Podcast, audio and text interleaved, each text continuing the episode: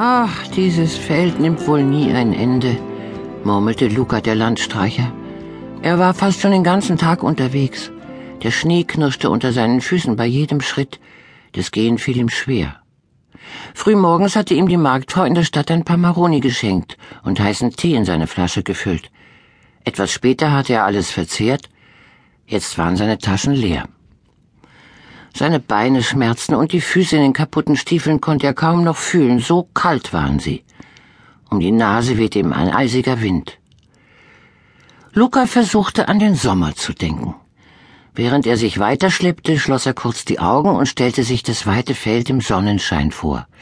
Tausende von Sonnenblumen streckten ihm ihre Köpfe in der Sonne entgegen. Für einen Augenblick erwärmte ihn dieses Bild seiner Fantasie.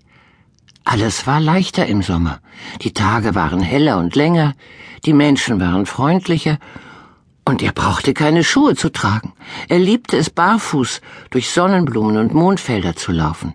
War er müde, legte er sich unter den Olivenbäumen schlafen. Er musste sich nicht um eine warme Decke bemühen. Aber jetzt war es Winter und alles war anders. Seine wärmenden Gedanken verflogen. Jeder Schritt fiel ihm wieder schwer. Da entdeckte er plötzlich in der Ferne ein helles Licht. Na endlich, freute sich Luca.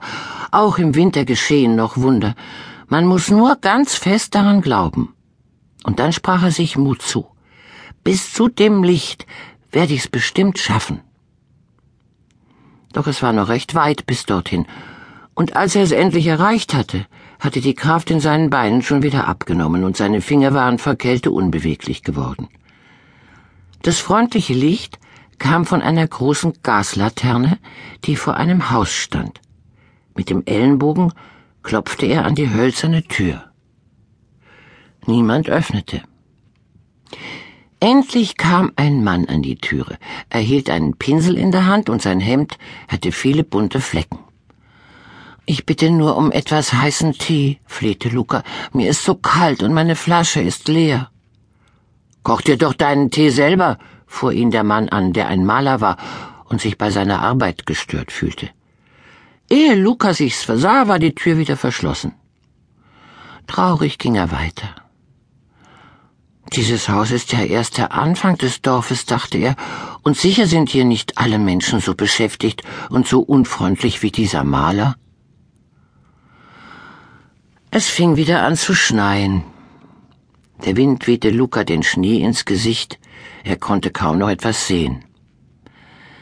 Ach, wenn ich doch eine warme Wolldecke hätte, dann würde ich mir jetzt einen Platz suchen, an dem ich ein wenig vor dem Schneesturm geschützt wäre und würde erst morgen weitergehen, überlegte Luca. Er blinzelte hinauf zum Himmel, der ganz weiß war vor lauter Schneeflocken, aber mittendrin in dem Gestöber blitzte etwas, das sah fast so aus wie eine Sternschnuppe. Sein Vater fiel ihm ein.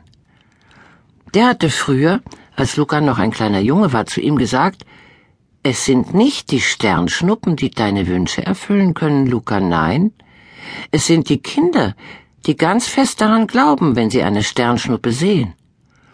Und kommt ein wenig Glück hinzu, dann wird aus einem Wunsch manchmal ein kleines Wunder. Plötzlich stand er vor einem Bauernhof. Im Stall brannte Licht. Luca ging hinein. Der Bauer war dabei, seine Ziege zu melken. Er hatte Luca nicht kommen hören und erschrak, als er ihn sah.